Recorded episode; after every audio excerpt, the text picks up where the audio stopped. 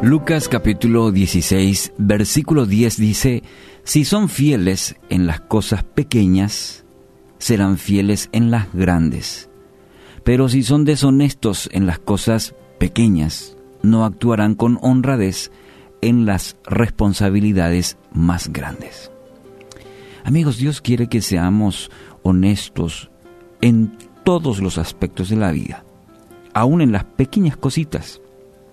Este es un principio que debemos recordar una y otra vez en el diario andar, porque muchas veces pareciera ser que somos llevados por, ¿sí? por ideas, pensamientos. Muchas veces buscamos los, los atajos, ¿no? Creemos que solo es válido cuanto más grande sea. Pero si tenemos problemas en la ética, sea grande o sea pequeña, eh, no podremos ser fieles. Diciendo de otra manera, la forma en la que usted cuida o administra lo poco es un indicador de cómo cuidará algo mayor. Eso es el principio que, que encontramos en esta palabra en la fecha. La fidelidad no depende de la cantidad, sino la actitud de responsabilidad. Dios quiere entregarnos y encontramos en su palabra, dice, mayores cosas, mayores bendiciones, pero muchas veces somos nosotros quienes no estamos preparados para tener mayor bendición.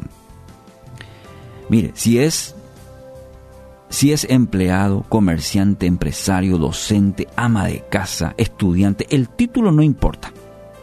Usted tiene que demostrar todos los días su integridad. Si es hallado fiel, su promesa dice que está usted preparado para mayores responsabilidades, está capacitado. Y esto observamos, por ejemplo, en la parábola de los talentos. En Mateo 25, 21 dice, bien hecho, mi buen siervo fiel.